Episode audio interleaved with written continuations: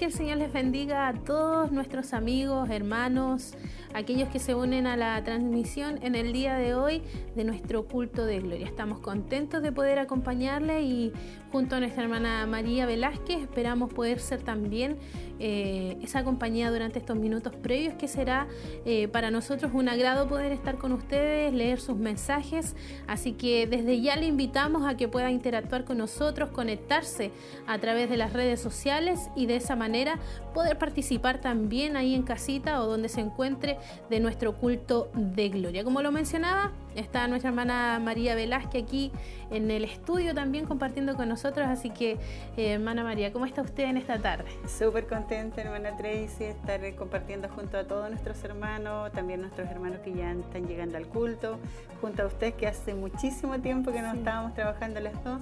Así que estoy súper contenta y agradecida de nuestro Dios que nos permite estar en este culto de gloria en este día, que ya prontamente comenzará las alabanzas para que todos juntos cantemos y exaltemos el nombre de nuestro Señor. Así es, eso esperamos que nuestros hermanos puedan ahí estar atentos, se puedan conectar con nosotros. Eh, le invitamos a no separarse de nuestra sintonía, a permanecer muy pendiente de lo que se estará transmitiendo, de las alabanzas, del mensaje también, que es importante que podamos poner mucha atención a lo que Dios tiene para nosotros en esta noche. Así que a nuestros hermanos y amigos le invitamos a quedarse conectados porque en pocos minutos estará iniciando nuestro culto de gloria. Una vez más, es una oportunidad para nosotros como iglesia, como pueblo del Señor, poder adorar y como siempre decimos con todo nuestro corazón, bendecir el nombre de nuestro Dios. Así es, yo tengo la cita bíblica y el nombre del tema que se dará en este día. Dice la lección número 26 del capítulo 23.1 de, de Mateo, me parece, porque aquí no aparece la cita bíblica, pero sí de Mateo. Eh, dice el tema, Jesús advierte a los líderes religiosos. Así es. Ese es el tema, ya vamos en la lección número 26. Así es. Eh, nuestro obispo ha estado ahí eh, tocando esta, esta temática basada en el libro de Mateo y ahí está la cita. Yo la tengo acá, hermana María, que es Mateo 23, versículos 13 y 14, que es el texto base por supuesto que él va a estar usando también para enfocarnos este capítulo que es muy importante que podamos nosotros escucharlo también, podamos aprender de lo que Dios tiene ahí en su palabra. A lo mejor algunos de nosotros en más de alguna oportunidad hemos podido leer el libro de Mateo, hemos podido leer cada uno de sus capítulos, pero hoy vamos a tener esa, esa oportunidad también de poder estudiarlo más a fondo, hacer eh, una lectura más completa de este capítulo, porque la verdad es que nos hemos ido dando cuenta de cómo se va también desglosando cada uno de los versículos y, es interesante poder escuchar también lo que Dios tiene eh, eh, en cada uno de aquellos versículos. A veces, incluso hermana María, a veces uno no lee bien uno pasa por alto muchos detalles y es importante que pongamos atención entonces a lo que Dios tiene para nuestras vidas. Así que súmese usted también, eh, no se separe de nuestra sintonía, estamos en vivo a través de Radio Emisoras Emaús en sus, en sus dos diales. También estamos en las páginas en internet, en YouTube y allí nos encuentra como Televida HD y en Facebook como Televida Chillán, en donde además nos puede dejar sus saludos. Así es, también sus peticiones de oración a través de YouTube HD y también a través del Facebook, donde usted o también puede estar llamando a la radio, que es el número telefónico el 42 2 23 11 33. Ya cuando termina está terminando el culto, nuestro obispo ora por todas las peticiones eh, que han sido leídas en este lugar. Así es, nuestro hermano Elías Limil nos envía muchos cariños y muchos saludos también a la distancia.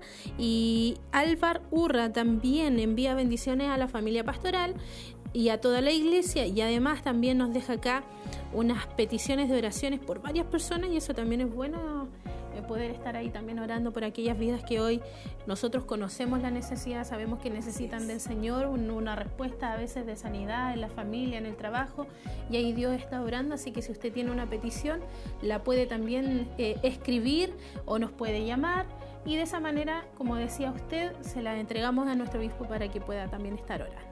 Así es, queremos que usted sea bendecido en esta tarde, queremos que todos juntos podamos alabar a nuestro Dios con todo nuestro corazón, porque sin duda Dios nos ha dado esta oportunidad de poder estar en este culto. Tal vez usted no pudo llegar al templo, pero sí está en su lugar de trabajo, está en su casita.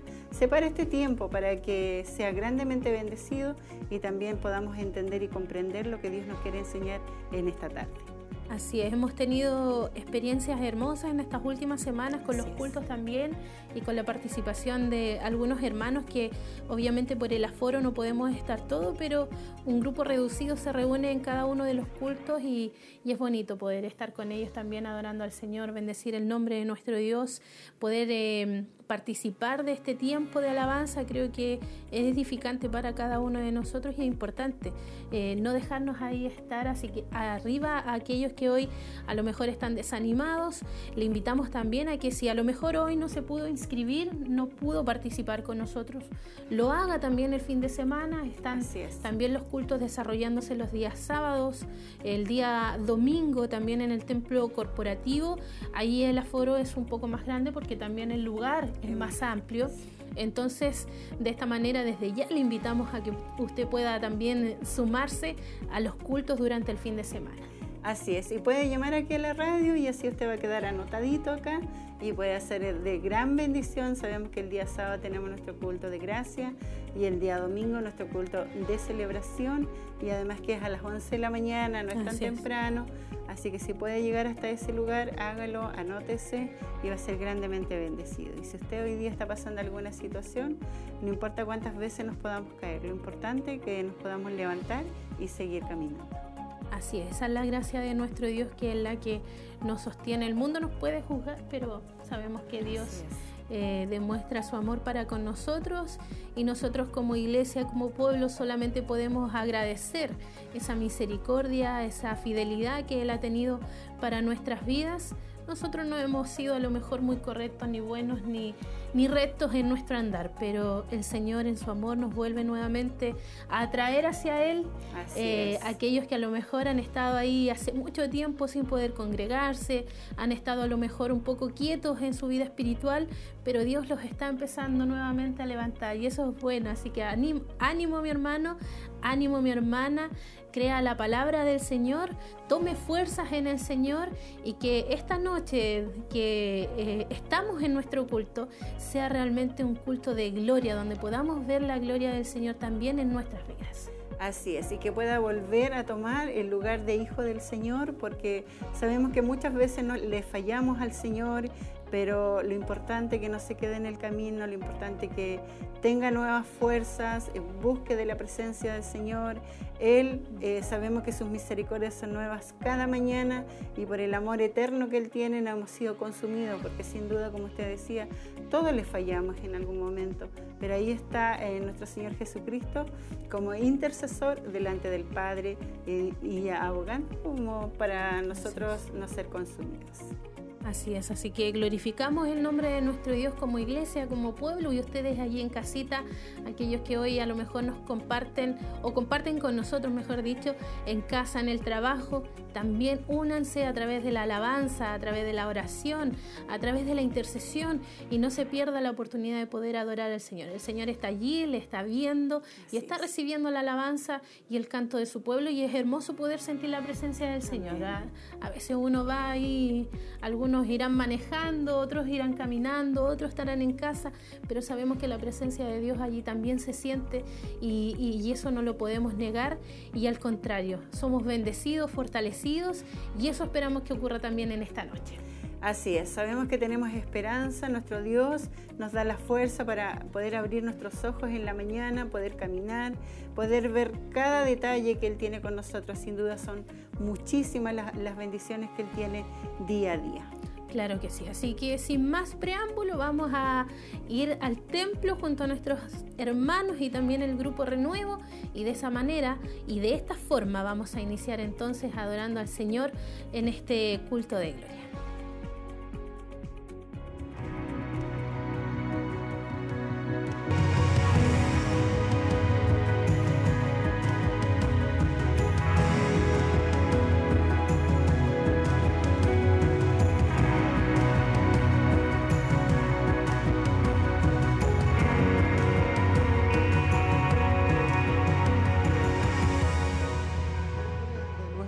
Jesucristo. Le damos la bienvenida a todos ustedes y a nuestros hermanos también que se empiezan a conectar a este Siloé en casa. Hoy queremos adorar, exaltar el nombre del Señor, así que tiene la libertad de adorar el nombre de nuestro Dios.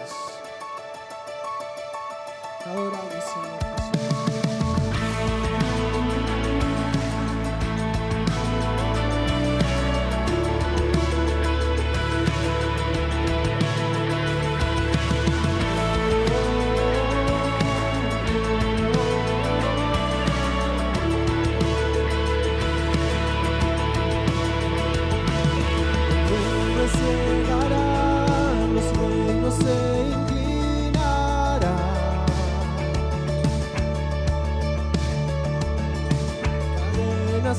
Mano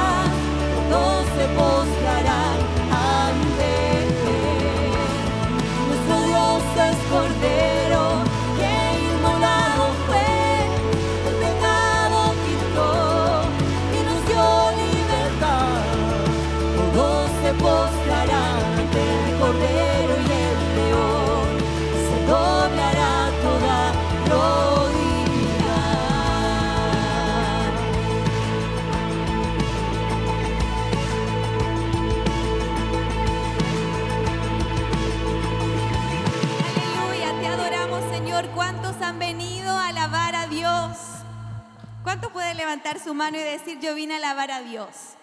Aleluya. Levantemos nuestras manos, seamos libres para decir, Santo, Santo.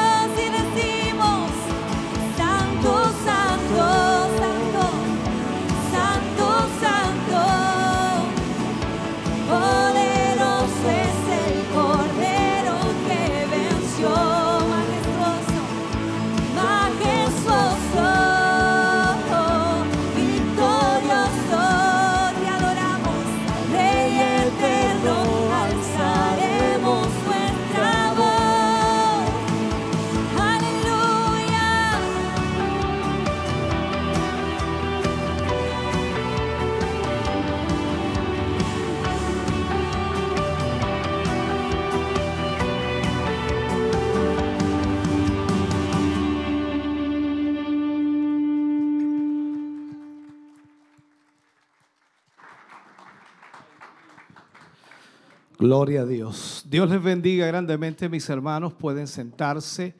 Gracias por estar con nosotros en esta hora. Gracias por acompañarnos, por ser parte de este culto hoy.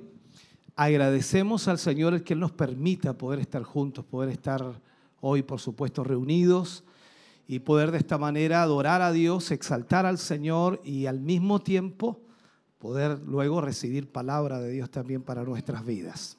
Amén. Antes de seguir con nuestro culto, por supuesto, vamos a realizar una presentación de novios.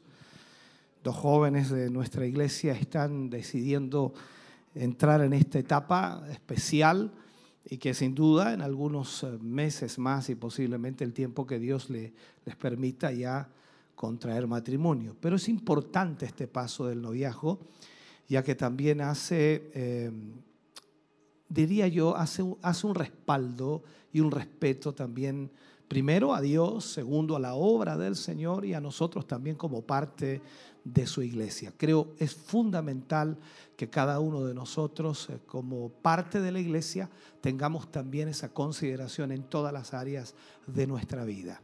Así que vamos a pedir en el día de hoy a nuestro hermano Carlos Manuel Campos Viveros y a nuestra hermana Ángela Natalie Fernández Fernández, que pasen por aquí adelante, por favor.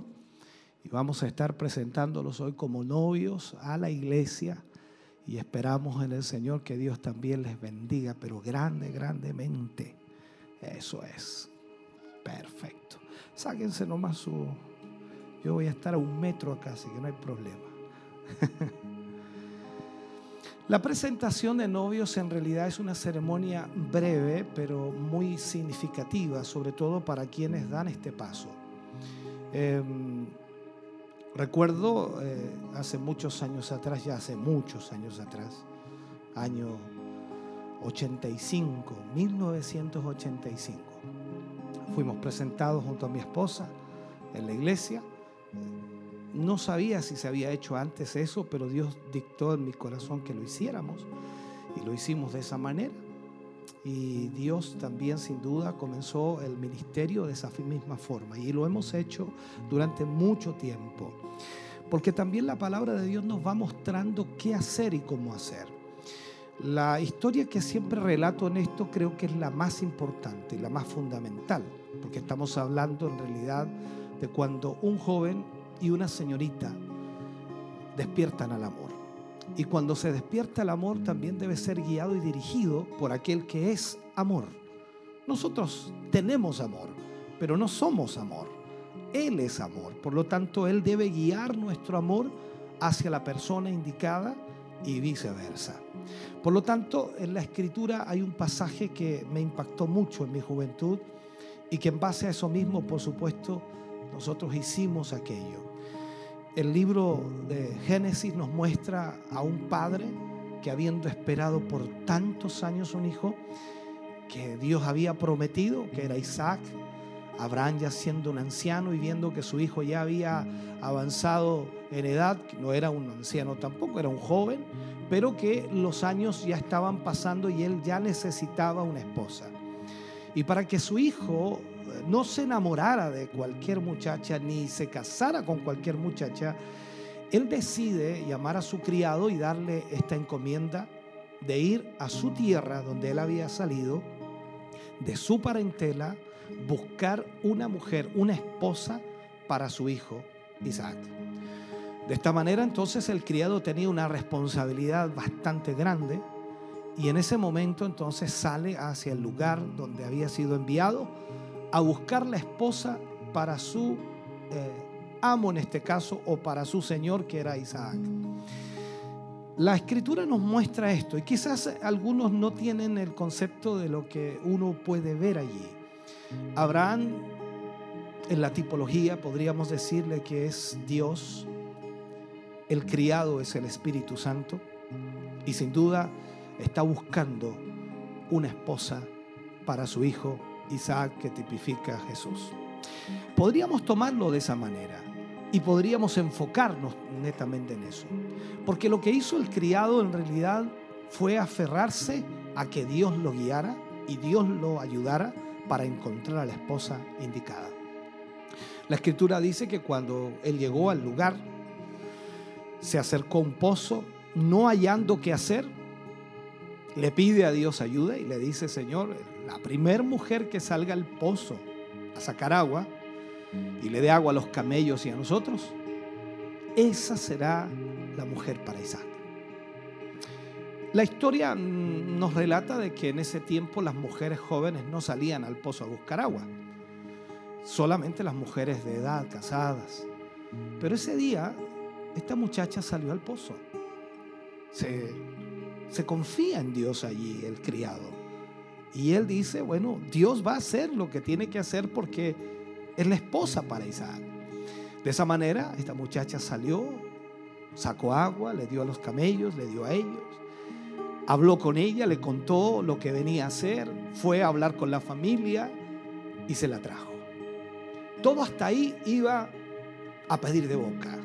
Y alguien diría, esto es extraordinario, qué tremendo lo que Dios hizo. Pero ¿qué pasa con los dos? Son dos personas. Son dos personas que tienen sentimientos. Y sin duda ahí había que esperar a qué iba a suceder. Pero cuando van ya llegando al lugar donde Abraham estaba junto a Isaac, dice que esta muchacha vio a la distancia a Isaac y le pregunta al criado, ¿quién era ese joven? Ella le dice, ese es mi señor Isaac. Ella ya sabía que iba para casarse con él, pero dice alguien, bueno, y si, si no le gusta, y, si, y si no se enamora, o sea, no pueden obligarme a casarme con alguien que yo no ame. Esa es la realidad del día de hoy. Pero allí vemos que la Biblia dice que al verlo se enamoró. El amor de Dios en el corazón nació para ese joven. Lo mismo pasó con Isaac. De allí se extrae ¿no? esto que usan mucho, ¿no? el cupido, amor a primera vista. En realidad allí lo sacaron. El punto es entonces que ellos sintieron el amor el uno hacia el otro y todos conocemos la historia, que se casaron, vinieron también los hijos y de ahí vienen los patriarcas, ¿no? Abraham, Isaac, Jacob. Por lo tanto, vemos que Dios está metido en todo esto. Y cuando Dios despierta en el corazón de un joven, de una señorita, el amor, lo primordial es pedirle a Dios que Él sea quien los guíe. Ustedes han orado, se han tomado un tiempo, han esperado con mucha paciencia y sin duda hoy están dando este paso para a futuro dar el paso más importante, que es el matrimonio. Nosotros nos alegra enormemente poder orar por ustedes, bendecir, por supuesto, este noviazgo y esperamos que el Señor les ayude y les proteja en todo momento. Sus argollas, por favor.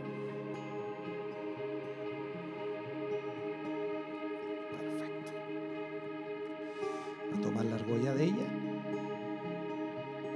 Se vuelven mirándose y en la mano derecha usted colocará esa argolla y le dirá mirándole a los ojos que este anillo sea el símbolo puro e inmutable de nuestro amor.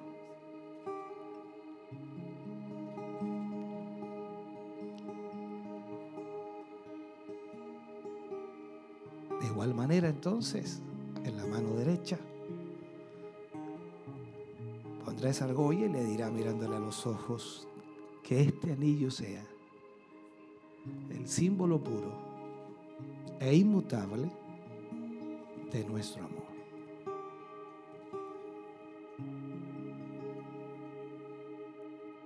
Perfecto. Ok, vuélvanse hacia acá, extiendan sus manitos juntas, por favor. Eso es, oremos. Padre, en el nombre de Jesús, vamos ante tu presencia, Señor. Primeramente, para darte gracias por el amor que has puesto en el corazón de ellos, el uno hacia el otro. Señor, yo te pido y te ruego que les cuides, les protejas, les guardes este paso que ellos están dando, Señor, delante de ti primeramente y luego delante de tu iglesia como testigos, sin duda, Señor, es importantísimo. Y yo te ruego, Dios mío, que ordenes todas las cosas que ellos necesiten de aquí en adelante. Sea tu mano, Señor, bendiciéndoles y prosperándoles. Toma, Señor, el control y el dominio de todas sus vidas. En el nombre de Jesús, pido tu bendición para la gloria de Dios. Señor, ahora mismo les declaramos ante ti y ante la iglesia como novios, para tu gloria. Amén. Y amén, Señor. Puede besar a su novia.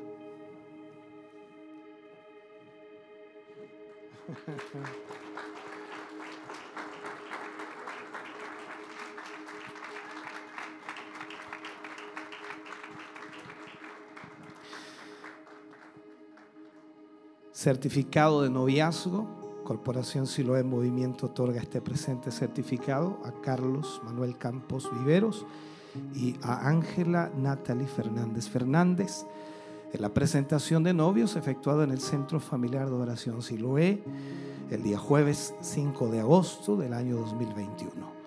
La escritura dice en Cantares 8:7, las muchas aguas no podrán apagar el amor. Para ustedes, esto también es un recuerdo de ustedes. Lo guardarán allí. Dios les bendiga mucho. Pase por acá la mamá, por favor.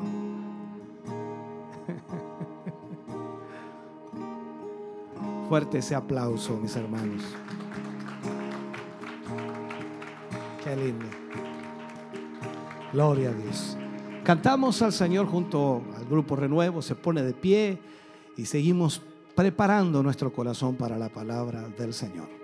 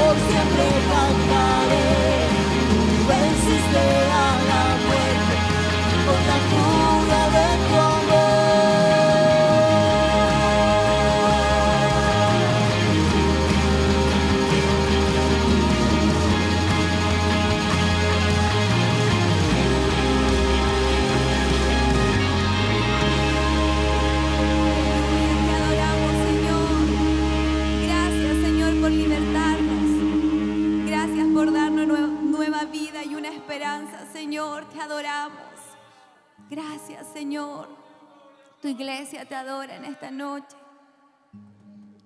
Nuestra esperanza está en ti, Señor. Aleluya.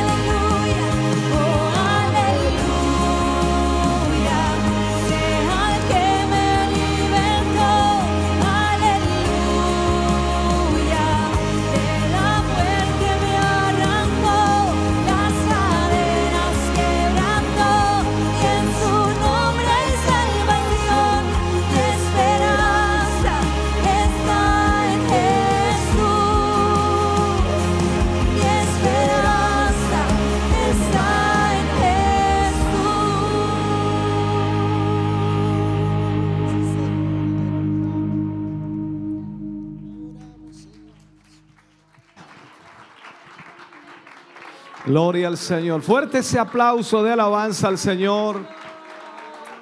Bendito sea el nombre del Señor.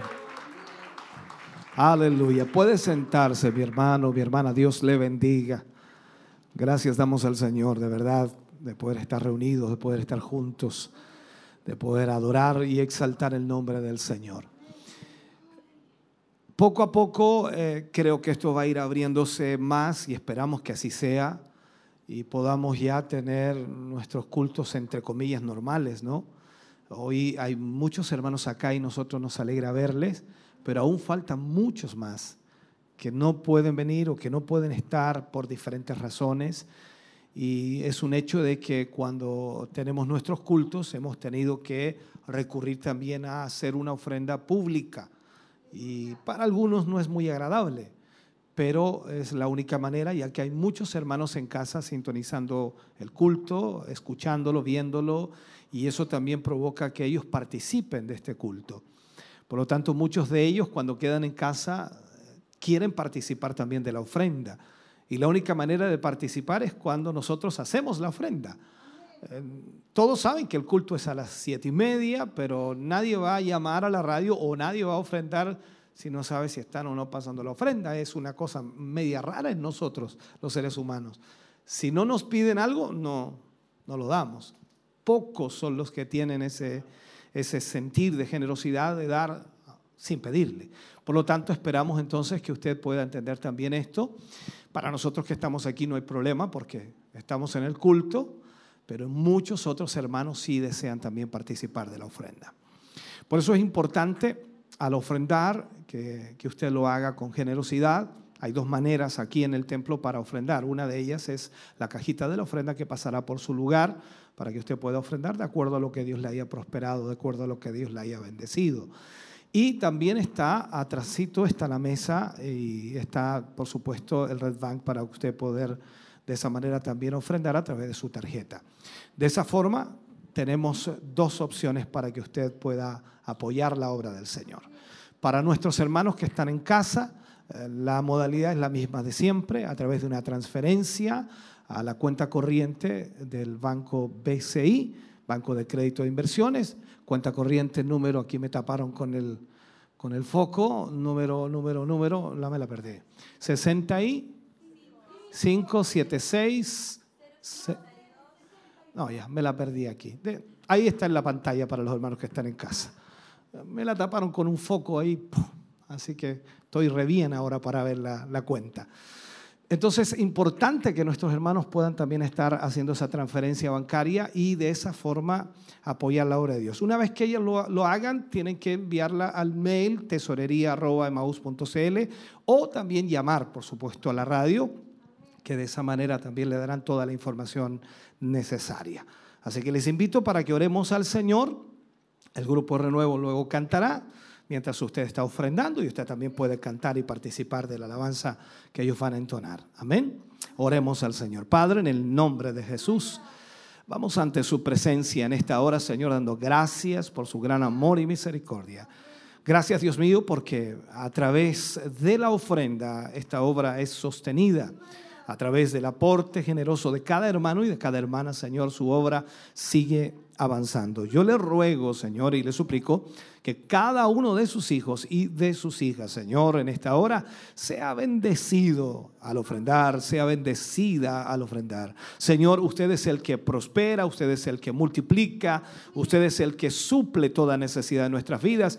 Y como la escritura dice, de lo recibido de tu mano, de eso damos.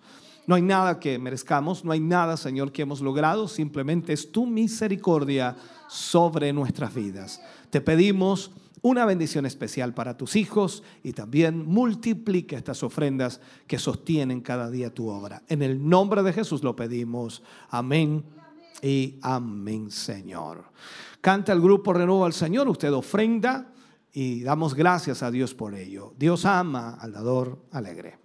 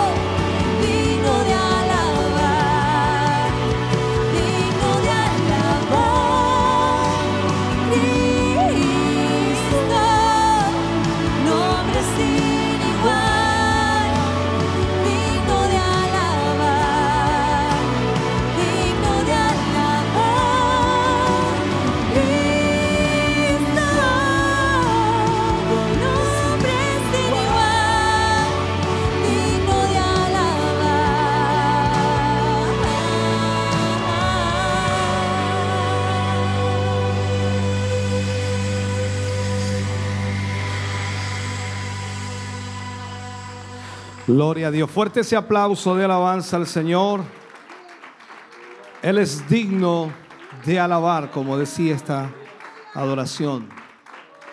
Digno es el Señor. Aleluya. Vamos a ir a la palabra del Señor en esta noche. Libro de Mateo, capítulo 23. Mateo, capítulo 23 Vamos a leer los versículos 13 y 14 para usar como base lo que hablaremos en el día de hoy. Hablaremos en la primera parte de este capítulo de Mateo. Recuerde que estamos estudiando todos los jueves el libro de Mateo y llevamos la lección número 26 y por supuesto esperamos que Dios pueda estar bendiciendo su vida. Estamos, eh, de acuerdo a la cronología del libro de Mateo, Estamos en la última semana del ministerio de nuestro Señor Jesús. Mateo capítulo 23, versículos 13 al 14. Leemos la palabra del Señor y lo hacemos en el nombre de nuestro Señor Jesucristo.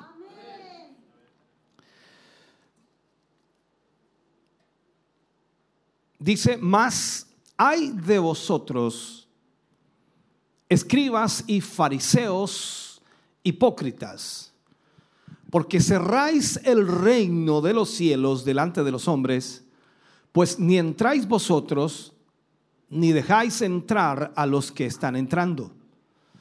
Hay de vosotros, escribas y fariseos hipócritas, porque devoráis las casas de las viudas y como pretexto hacéis largas oraciones.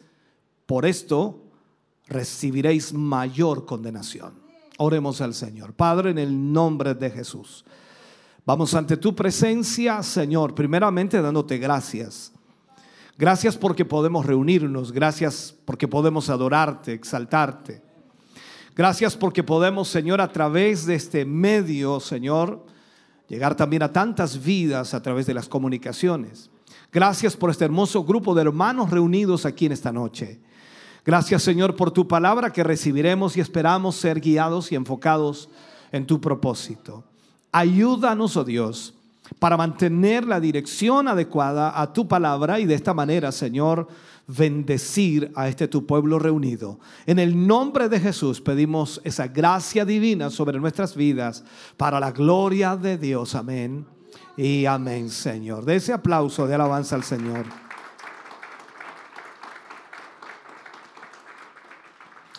Gloria a Dios. Vamos a hablar en el día de hoy, usar como título Jesús advierte a los líderes religiosos. Ese será el título para diferenciarlo de los otros eh, temas y lecciones que hemos visto ya. Este capítulo eh, contiene las denuncias y las amonestaciones que Jesús realiza en contra de los fariseos y también en contra de los escribas. No olvidemos que los eh, escribas y fariseos en su mayoría fueron enemigos de nuestro Señor Jesús durante su ministerio. Y, como tales, por supuesto, ellos representaban a los principales líderes religiosos de su tiempo. Ellos eran los que de alguna manera gobernaban el ambiente religioso de esa época. Y Jesús aparece con un mensaje totalmente diferente a lo que ellos tenían. El capítulo en sí puede dividirse en tres partes. Hablo de todo el capítulo 23. Primero está entre los versículos 1 y 12, está enfocando a lo que es la observación de nuestro Señor Jesús a una, a una religión hipócrita que estaba cargada de las personas o que estaba en realidad cargando a las personas unas pesadas cargas que sus líderes no podían y no querían mover. Recuerde que él dijo que ellos ni siquiera movían un dedo para hacer aquello. El versículo 1 al 12 está enfocado en eso. Luego tenemos desde el versículo 13 al 36, tenemos lo que es los siete ayes de Jesús, los ay del Señor.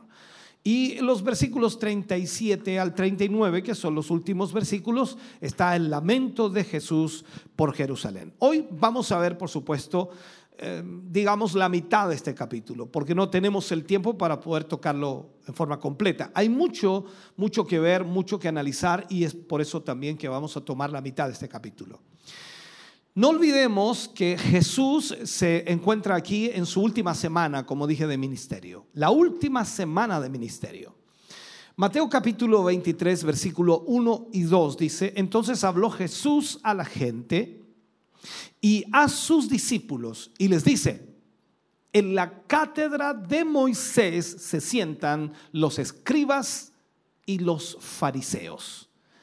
Este discurso que Jesús hace, por supuesto, está dirigido a dos de los grupos religiosos más importantes en Judá en el tiempo que Jesús estaba.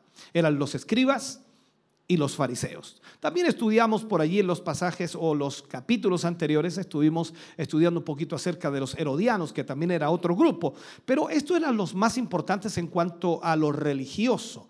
Ahora, los escribas eran un grupo cuyo origen se rastrea hasta el mismo sacerdote Esdras, al cual se le consideró, por supuesto, uno de los más ilustres escribas, aunque venía desde mucho antes, pero allí como que Esdras cambió totalmente el panorama, porque antes de Esdras ya había, o Esdras, perdón, habían existido otros escribas que se dedicaban a transcribir la ley de Dios y a documentar también, por supuesto, la, historia de los reyes de Israel. Y sin embargo, Esdras llevó este oficio a otro nivel. Por eso digo que desde, desde Esdras en realidad todo fue diferente en cuanto a los escribas. Esdras es descrito como un escriba diligente en cuanto a la ley de Moisés, muy diligente, muy cuidadoso. Y de hecho, de acuerdo con la tradición judía, se le atribuye a Esdras el haber presentado todos los libros del Antiguo Testamento, además de instruir, por supuesto, al pueblo judío en el correcto o la dirección adecuada de caminar con Dios. Por lo tanto, de allí se cree que Esdras fue el que transformó un poco lo que eran los escribas. Ahora, el otro grupo, el cual el Señor reprocha la hipocresía o su hipocresía, es a los fariseos, que quizás nosotros somos los que más conocemos, ¿no? Porque siempre estamos hablando de los fariseos y entre nosotros también no digamos otra cosa también, a veces bromeamos con eso y el hermano se está comportando como un fariseo, decimos nosotros, aunque no conocemos en totalidad lo que eran los fariseos. Ahora, los fariseos era una secta de la cual eh, ya en otros capítulos vimos, interiorizamos, eh, profundizamos, pero eh, de alguna manera tenemos que entender que su fin o el fin de los fariseos era vivir de acuerdo a la ley y a los profetas. Esa era la finalidad de la religión de los fariseos, vivir de acuerdo a la ley y también a los profetas. Era una secta muy celosa de sus tradiciones y muy rigurosa, por supuesto, también en cuanto a sus normas religiosas. Ellos no cambiaban sus normas religiosas por nada del mundo. El objeto entonces con el cual se creó esta secta de los fariseos fue bueno al principio, fue muy bueno, ya que después de sufrir, recuerde usted las consecuencias de haber abandonado la ley de Dios y haber pasado 70 años en el exilio, exiliada toda la nación de Israel, se determinó fundar un grupo que fomentara el vivir de acuerdo a la ley de Moisés y a los profetas. Y de ahí nacen los fariseos. Sin embargo, en función de este fin, la secta se fue perdiendo poco a poco tratando de introducir una serie de normas que de alguna manera ayudaban al cumplimiento de los mandamientos y los preceptos de Dios. El problema es que llegaron a establecer una serie de prácticas totalmente religiosas que hacían más por ser vistos en realidad que por servir a Dios. Y ahí comenzó a extraviarse la situación, porque en su celo de guardar lo que era la, ley de Moisés y también la de los profetas, ellos comenzaron a añadir cosas que en realidad les desviaron totalmente de lo que era la adoración a Dios. Estos hombres eran responsables de enseñarle al pueblo de Dios toda la ley. Ellos tenían esa responsabilidad de enseñarle al pueblo de Dios la ley. Y por ello se sentaban en la cátedra de Moisés. en las sinagogas. Eso es lo que hacían.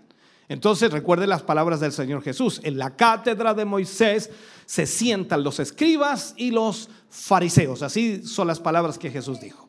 Ahora la pregunta que usted se hace es, ¿cuál es la cátedra de Moisés? Porque algunos, claro, pueden conocerla, otros no. Y esto es lo que necesitamos esclarecer. ¿Qué era la cátedra de Moisés? En realidad era una silla donde el maestro de la ley se sentaba para enseñarle a los judíos. Eso era la cátedra de Moisés. Los judíos acostumbraban reunirse en las sinagogas el día de reposo, es decir, el sábado judío, no el sábado nuestro, porque en realidad estamos bajo otro calendario, pero el sábado judío. Cuando eh, llegaba el momento de leer las escrituras, cuando llegaba el momento de eh, eh, leer la palabra de, Moisés, digámoslo así, y también los profetas, porque no tan solo leían el Pentateuco, que eran los cinco libros, que era la ley de Moisés, sino también leían los profetas. Y tan así entonces que recuerde que Jesús no leyó de Moisés, sino que leyó de Isaías. Por lo tanto, ellos tenían eh, eh, la responsabilidad de ministrar al pueblo judío la palabra de Dios. Entonces, cuando venía el momento de leer las escrituras, el encargado de la sinagoga le otorgaba la oportunidad a un maestro el cual se levantaba de su silla en donde estaba sentado junto al pueblo y de pie leía, por supuesto, la parte de las escrituras del rollo que le daban, que le entregaban.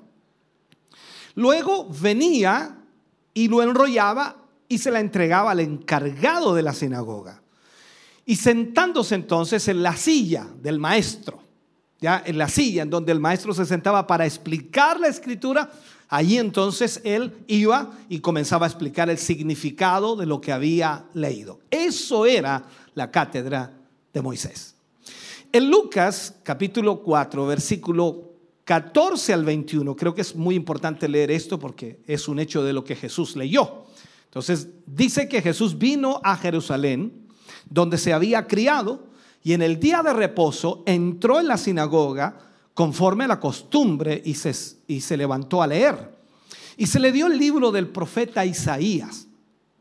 Y habiendo abierto el libro, halló el lugar donde estaba escrito, el Espíritu del Señor está sobre mí. Por cuanto me ha ungido para dar buenas nuevas a los pobres, me ha enviado a sanar a los quebrantados de corazón, a pregonar libertad a los cautivos y vista a los ciegos, a poner en libertad a los oprimidos, a predicar el año agradable del Señor. Y dice, enrollando el libro, lo dio al ministro y se sentó a los ojos de todo en la sinagoga. Todos los ojos estaban fijos en él, así dice la escritura. Y comenzó a decirles, dice, hoy se ha cumplido esta escritura delante de vosotros.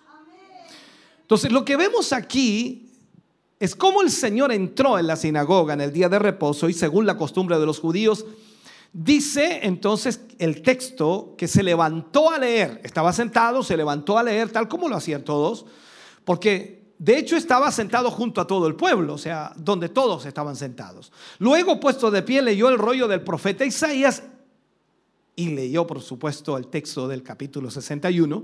Y al terminar de leerlo, le devuelve el libro al ministro y se vuelve a sentar, pero no se sienta en la silla donde estaba, sino que se sentó en otra silla, en la del maestro. Y ahí dijo, hoy se ha cumplido esta escritura delante de vosotros. Por tanto, los escribas, entonces debamos entender que los escribas y fariseos tenían un tremendo privilegio y una tremenda responsabilidad, viéndolo de esa parte. Yo sé que podemos criticar muchas cosas, pero veamos esa tremenda bendición que ellos tenían, un privilegio y una tremenda responsabilidad de que ellos podían e-, educar, guiar, enseñar al pueblo de Dios. Entonces ellos se sentaban en la cátedra de Moisés, que no era malo que lo hicieran, para enseñar al pueblo la ley del Señor, para que estos pudiesen andar, por supuesto, bajo la dirección de Dios y en la presencia de Dios. O sea, pudieran poner por obra lo que la palabra de Dios enseñaba. Esa era la responsabilidad de los escribas y los fariseos. Pero como dijimos anteriormente, poco a poco esta secta, poco a poco esta religiosidad comenzó a irse a extremos, los cuales no eran buenos y comenzaron a hacer cosas que no correspondían y eso comenzó a llevar cargas sobre el pueblo de Israel, las cuales ni siquiera, ni siquiera ellos podían llevar. Una de las cosas que nos muestra la palabra de Dios aquí, Mateo 23, versículo 4 y 5, dice, así que todo lo que os digan que guardéis, mire que es importante esto, todo lo que os digan que guardéis, Jesús hablando aquí de los fariseos y de los escribas, todo lo que os digan que guardéis, guardadlo y hacedlo, mas no hagáis conforme a sus obras, porque dicen y no hacen. Porque atan cargas pesadas y difíciles de llevar y las ponen sobre los hombros de los hombres, pero ellos ni con un dedo quieren moverlas. O sea, lo que nos enseña aquí el Señor a través de esta palabra, a través de Mateo, es el tener el cuidado de predicar sin practicar. Esto es un cuidado tremendo que tenemos que tener en nuestra vida. Nosotros somos buenos para hablar, no somos campeones para hablar todos los que tenemos boca y lengua hablamos. Porque es una cosa natural. Y siempre queremos que los demás nos oigan hablar para eh, nosotros de alguna manera guiarlos, enseñarlos o sencillamente enfocarlos en lo que nosotros creemos que es correcto. Pero lo que aquí el Señor nos está enseñando es que debemos tener cuidado, porque si hablamos algo, debemos vivir lo que hablamos. Porque no cuesta nada hablar pero lo difícil es hacer. Entonces en estos versículos el Señor valida, punto número uno, que la enseñanza que estos hombres daban, increíble, todas las enseñanzas que estos hombres daban de las escrituras, es importante marcarlo, eran verdaderas. Eran verdaderas. Eso nosotros quizás no lo habíamos notado, pero Jesús lo está diciendo. Hagan todo lo que ellos os dicen.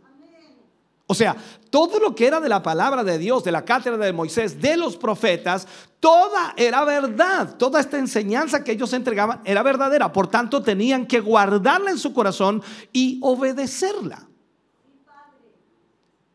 A veces nosotros tenemos eh, un problema en nuestra vida porque si vemos alguna situación en alguna persona, creemos que ya esa palabra no corre.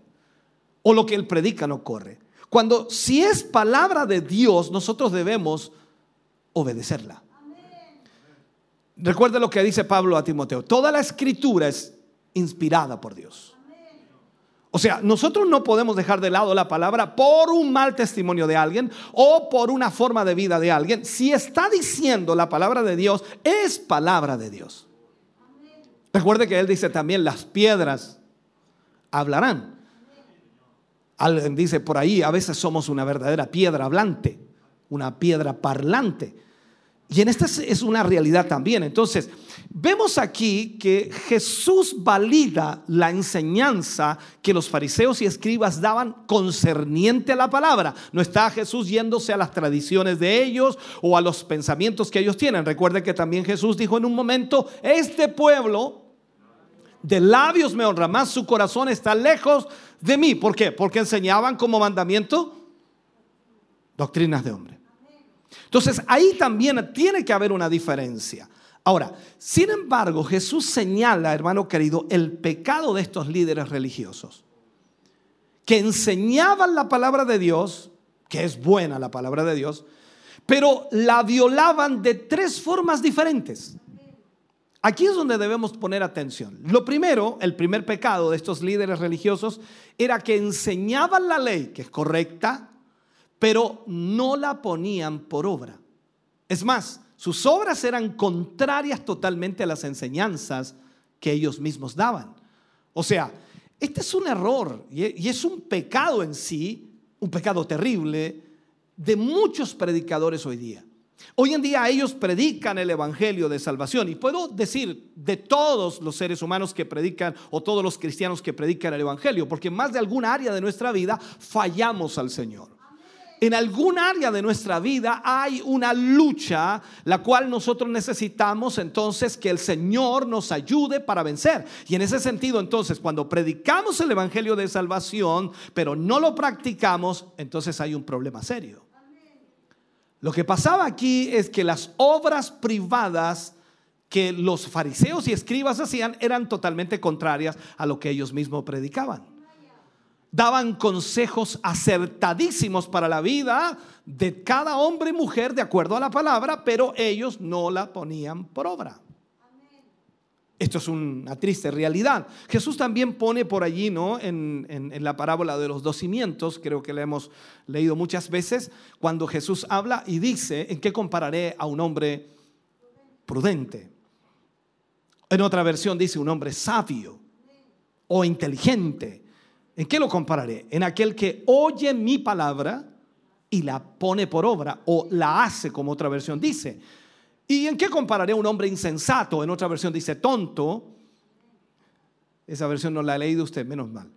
El punto es entonces que dice, ¿en qué compararé a un hombre insensato? En aquel que oye mi palabra. Hace lo mismo que el prudente, que el inteligente. Oye, pero no la pone por obra. Entonces ahí vemos la triste realidad de la religiosidad. La religiosidad a veces simplemente habla, pero no hace. Y eso es lo que necesita eh, cambiar en nuestra vida. ¿Por qué? Nosotros necesitamos entonces vivir lo que predicamos. Veamos el libro de Romanos, capítulo 2, versículo 17 al 23. Dice, tú pues que enseñas a otro, ¿no te enseñas a ti mismo? Eh, tú que predicas, no se ha de hurtar, hurtas. Tú que dices que no se ha de adulterar, adulteras. Tú que abominas de los ídolos, cometes sacrilegio. Tú que te jactas de la ley, con infracción de la ley deshonras a Dios. O sea, aquí estamos hablando de que muchas personas a pesar de hablar lindo, a pesar de predicar lindo, a pesar de decir cosas que son correctas, porque Jesús está validando, o sea, para nosotros entendamos esto, Jesús valida la instrucción de los fariseos. Para nosotros eso es, no, no, no, perdóneme, los fariseos son, son, son malos, están mal extraviados, esos, esos son del diablo, como diría alguien por allí, ¿no? A la rápida, ¿no? Pero aquí Jesús está validando la instrucción. Ellos enseñan bien, el problema es que no viven lo que enseñan. Y ahí es donde nosotros debemos tener mucho cuidado. El segundo pecado que cometían ellos era que cargaban al pueblo con una serie de tradiciones, de normas religiosas que se volvían una verdadera carga insoportable. Que lejos de traer paz, por supuesto, al corazón de los judíos, lo que traía era simplemente pena y desolación. Esa era la presión que se ejercía. Israel intentó vivir de acuerdo a la ley, recordemos eso. Israel intentó vivir de acuerdo a la ley, pero por la dureza de su corazón no pudieron hacerlo. O sea, su naturaleza pecaminosa no les permitió vivir bajo la ley y les fue imposible hacerlo de acuerdo a la ley. Por eso estamos en la gracia. Si estuviéramos bajo la ley, estaríamos perdidos. Entonces los fariseos y los escribas habían llevado eh, esto al máximo de sus posibilidades. O sea, habían puesto normas tan elevadas que ningún hombre podría llevarlas a cabo. Ahora, a la ley de Dios, porque hay una ley de Dios, a la ley de Dios los fariseos y también los escribas les habían incluido una serie de normativas que, no tenían nada que ver con la verdadera ley y, lo hacían tratando de producir en ellos santidad, tratando de producir en ellos eh, más calidad, por decirlo así, de cristianos o de, religiosos, pero era demasiado pesada para llevar. Y eso provocaba en realidad el alejamiento de las personas de Dios en vez de acercarse a Dios. El tercer pecado de estos escribas y fariseos era que estas pesadas cargas que ponían, por supuesto, a la gente, ellos no las querían mover ni siquiera con un dedo. Estos hombres habían hecho de la religión judía una pesada carga de normativas que lejos de acercar al hombre a Dios, sencillamente lo alejaba de Dios. Pero lo peor, podríamos decir de todo, es que estos líderes religiosos obligaban a la gente a ir por este camino con pesadas cargas, pero ellos no lo hacían. Ellos no lo hacían. Y aquí no estamos hablando de la palabra de Dios, estamos hablando de...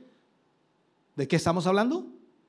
De tradiciones no de la palabra de Dios. Usted a veces, a veces yo he conversado con personas y muchos hermanos a lo largo de estos años y ellos me dicen, no, pero es que la, la, palabra de Dios es esto, no, eso es una tradición. Es que esto no, eso es una tradición. La palabra de Dios es la palabra de Dios y no puede ser cambiada.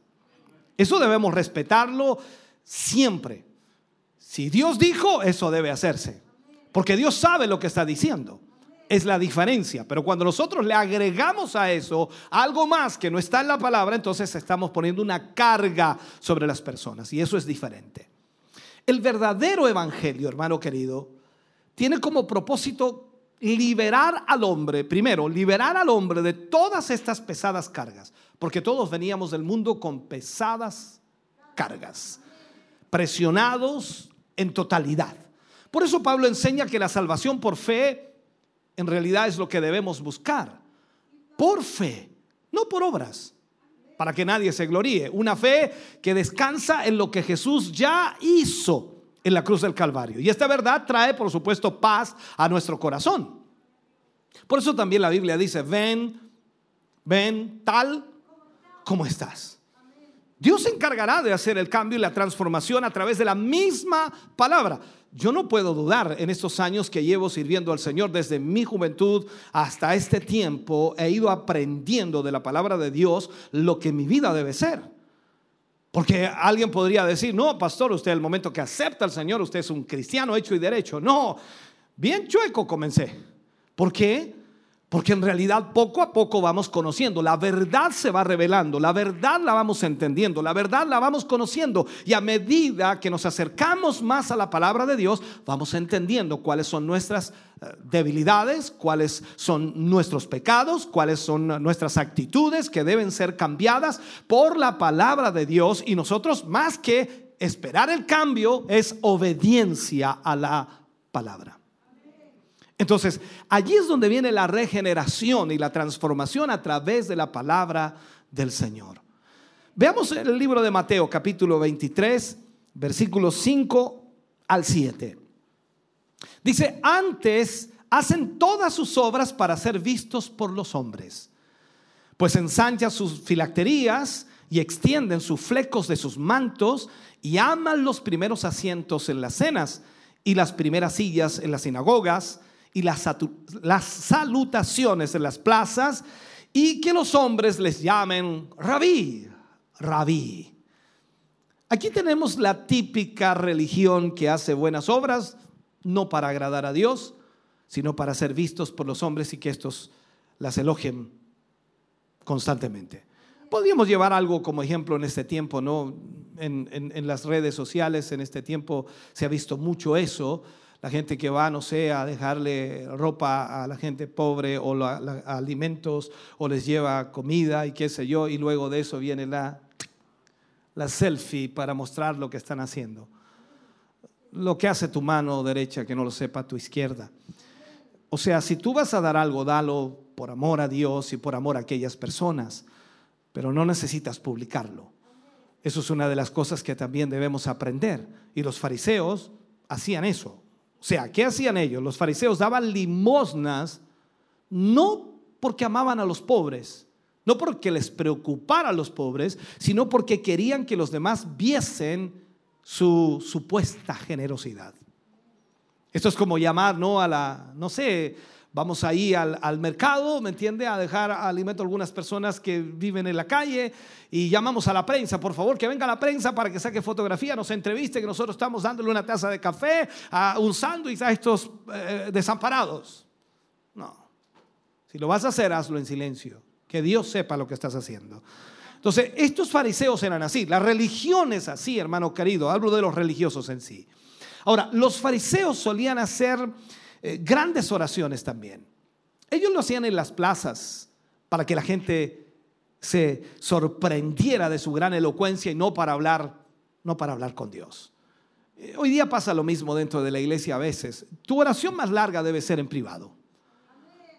Eh, me encanta a mí cuando leo de Jesús en, los evangelios, cuando estaba frente a la tumba. Hermano querido, iba a resucitar a Lázaro. Había que pegarse una oración grandota ahí porque el milagro era grande. Entonces alguien dice, mira la oración que va a hacer Jesús. Seguramente va a orar una hora y luego va a resucitar a Lázaro, ¿no? Que dijo, te doy gracias porque siempre me oyes. y eso fue todo.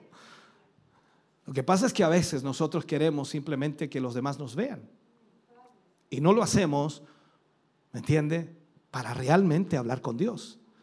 Entonces es importante también en este sentido. Ahora, lo otro que hacían los fariseos era que demudaban el aspecto de su rostro. Demudaban el aspecto de su rostro. ¿Para qué? Para que los demás hombres viesen que estaban ayunando. Todo era para ser visto. Todo era para que los demás vieran cómo ellos estaban. Oh, cómo oran. Oh, mira, son generosos. Ah, qué bueno. Mira, ahora están ayunando porque mira la cara.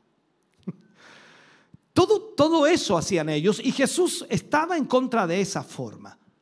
Ahora, expliquemos un poquito qué son las filacterías, porque ya algunos se están preguntando, dice, ¿qué es lo que es eso? No entiendo qué es lo que es eso. Por último lo dejo pasar, dice. No, ¿qué son las filacterías? Las filacterías eran pequeñas eh, cajitas que se sujetaban con correas de cuero al brazo izquierdo y a la cabeza mientras se hacían oraciones, aquí frente a la cabeza. Y estas cajitas colocaban, en ellas colocaban fragmentos de rollos donde estaban escritas los textos de la ley de Dios y lo hacían porque eh, tomaban literalmente el texto de Éxodo, Éxodo capítulo 13, eh, versículo 9, cuando dice, y te será como una señal sobre tu mano y como un memorial delante de tus ojos para que la ley de Jehová esté en tu boca, por cuanto con mano fuerte te sacó Jehová de Egipto. Entonces, los eh, fariseos, los escribas hacían esto. Sin embargo, estos hombres ensanchaban las filacterías, o sea, las hacían más grandes. Ya no eran cajitas, eran cajas. Esto es como agarrarse una caja grande ¿eh? en el brazo izquierdo y también frente a los ojos. Es decir, hacían las cajas lo más grande posibles como para que los hombres lo pudiesen ver y también admiraran, por supuesto, de cómo la palabra de Dios estaba delante de sus ojos. Aunque todo era pura apariencia porque la palabra no se guarda en una cajita, sino en el corazón. Segundo lugar, estos fariseos lo que hacían era que extendían sus flecos de sus mantos. Durante el momento de la oración, los judíos varones acostumbraban a usar un manto eh, con el cual se cubrían la cabeza. Y en ese manto tenían, por supuesto, en sus cuatro esquinas cordones o flecos que se extendían y eran un símbolo del cumplimiento de los preceptos divinos. Y al mismo tiempo era parte de la exhortación al pueblo de cumplir la palabra de Dios. Esta costumbre estaba, por supuesto, de acuerdo con la orden de Dios. Recordemos que eh, Dios dio órdenes al pueblo de Israel y esto estaba dentro de las órdenes de Dios a Israel. En Números capítulo 15, versículo 38 y 39, Dice, habla a los hijos de Israel y diles que se hagan franjas en los bordes de sus vestidos por sus generaciones y pongan en cada franja de los bordes un cordón azul. Y os servirá de franja para que cuando lo veáis os acordéis de todos los mandamientos de Jehová para ponerlos por obra y no miréis en pos de vuestro corazón y de vuestros ojos en pos de los cuales os prostituyáis. O sea, estaba dentro de la escritura. Eh, es por ello entonces de que venían estos hombres y extendían sus flecos más allá de lo normal, para que la gente, por supuesto, les pudiera admirar y que ellos, por supuesto, vivían de acuerdo a la palabra de Dios y estaban cumpliendo la palabra de Dios. No obstante, la verdadera obediencia a la palabra de Dios se mide por la obediencia a la misma y no por los accesorios externos que nosotros podamos utilizar. Esa es la gran diferencia. En tercer lugar, estos hombres amaban los primeros asientos, no porque usted esté ahí, ¿no? Estos, estos hombres amaban los primeros asientos. En las cenas, y en las sinagogas. O sea, en todo lugar ellos amaban estar en primer lugar. Cuando se realizaban los banquetes, los anfitriones, por supuesto, solían sentar al principio a las personas más distinguidas y por ello a, estos hombres les gustaba, les amaba ser reconocidos por los demás. Les gustaba estar al principio sentados para que la gente los viese ocupando los primeros lugares. Esa era su forma.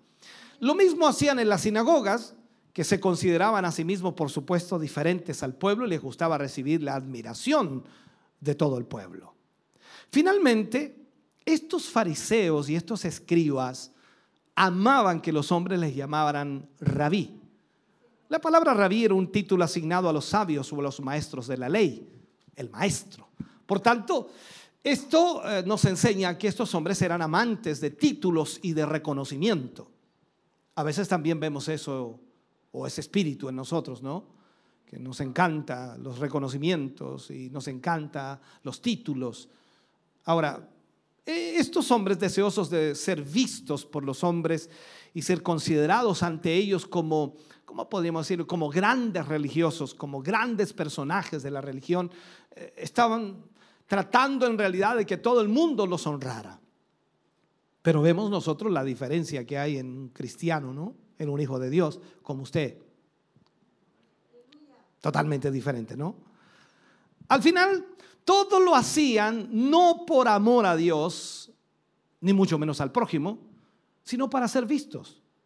Para decir nosotros, ser aplaudidos por el pueblo. Pero el Señor desaprueba esto y le causa, no sé, una, una repugnancia ante esta situación. Y de esta manera entonces Jesús viene y los acusa públicamente.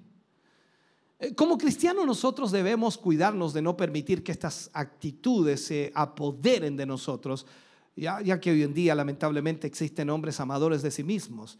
Y creo que más de alguna vez usted ha actuado de esa manera, más de alguna vez hemos tenido ese problema en nuestra vida de, de ser muy orgullosos, de ser muy altivos. Y es una realidad, eh, lo cual es una característica lamentablemente hoy muy notoria y, muy real de los falsos maestros en los postreros días. Serán amadores de sí mismos. Mateo capítulo 23, versículo 8 al 12, seguimos en el libro de Mateo, dice, pero vosotros no querráis que os llamen rabí, porque uno es vuestro maestro, el Cristo, y todos vosotros sois hermanos. Y no llaméis padre a nadie en la tierra, porque uno es vuestro Padre, el que está en los cielos. Ni seáis llamados maestros, porque uno es vuestro maestro, el Cristo, el que es el mayor de vosotros, sea vuestro siervo. Porque el que se enaltece será humillado, y el que se humilla será enaltecido. O sea, el Señor le dice, no busquen ser llamados rabí o maestro, porque todos somos hermanos y Cristo es nuestra cabeza. O sea, los títulos, hermano querido, los títulos de los hombres que los hombres dan en esta tierra sirven para reconocer algún logro o también alguna responsabilidad que la persona tiene. Sin embargo, estos no deben ser usados con, el fin de buscar la fama, con el fin de buscar la gloria o, creerse superior a los demás o pensar que ya tengo mayor capacidad que los demás. No, no olvidemos, hermano querido, que los ministerios y, y posiciones en la iglesia están para servir y no para buscar fama. Entonces, como cristianos, no podemos olvidar que estamos llamados a ser siervos de Dios. Y esto implica poner nuestros dones, nuestras habilidades, nuestras capacidades en favor de los demás. Finalmente Jesús recalca la importancia de la humildad, haciendo notorio que aquellos que se hagan eh, orgullosos o que se vuelvan orgullosos, ¿me entiende? Lamentablemente van a ser humillados. Pero aquellos que se humillen, van a ser enaltecidos. Contrario a lo que piensa el mundo, la verdadera humildad, lejos de hacer ver mal o menospreciado a una persona, la exalta. Mientras que aquellos que buscan su propia exaltación son humillados. Ahora, estos escribas y estos fariseos usaban la religión para exaltarse a sí mismos. Amaban ser reconocidos, ser tenidos por grandes hombres, por hombres de Dios en el pueblo. Pero el Señor nos enseña que esta no es la voluntad de Dios. El verdadero espíritu del Evangelio se encuentra en una persona humilde. Ahora, en alguien que reconoce que no tiene méritos por los cuales, por supuesto, puede ganar la vida eterna, eso es humildad. Reconocer que no somos merecedores de tal bendición, no somos merecedores de nada de lo que poseemos. El Señor ha sido maravilloso con nosotros en su misericordia. Entonces no hay capacidad en nosotros. Si hay algo de capacidad y algún reconocimiento de alguien hacia ti o hacia mí, el Señor lo hizo. Esa es la realidad. Entonces, en este sentido, nosotros debemos ser conscientes de los dones y las habilidades que el Señor nos ha otorgado. Pero no debemos usarlo para buscar nuestra propia gloria, sino la del Señor y que, por supuesto, vive para servirle a Dios y también a su, a su pueblo. Veamos aquí lo que dice el Señor Jesús. Mateo 23, versículo 13. Dice, hay o más hay de vosotros, escribas y fariseos. No alcanzo a leerlo. ¿Usted lo lee? Ya, ¿qué dice ahí? Hay de vosotros, escribas y fariseos. Perfecto, que lo leyó bien. Porque cerráis el reino de los cielos delante de los hombres, pues ni entráis vosotros ni dejáis entrar a los que están entrando. El Señor lo que hace aquí, hermano querido, es muy exclamativo. Ya, muy exclamativo en esta, en esta sección.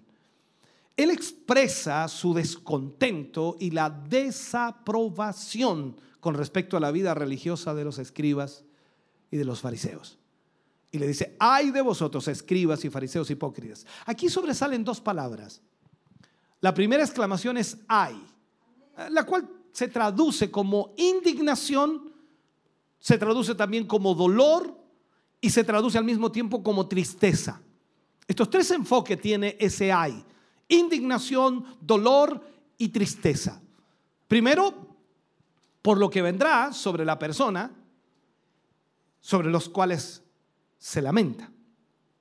Entonces, cuando Jesús dice, hay de vosotros escribas y fariseos, expresa su indignación y dolor por las cosas que estos hombres hacían.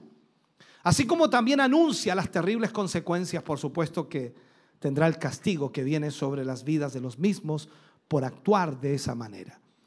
No se olvide que Dios siempre, siempre está sobre nuestras vidas.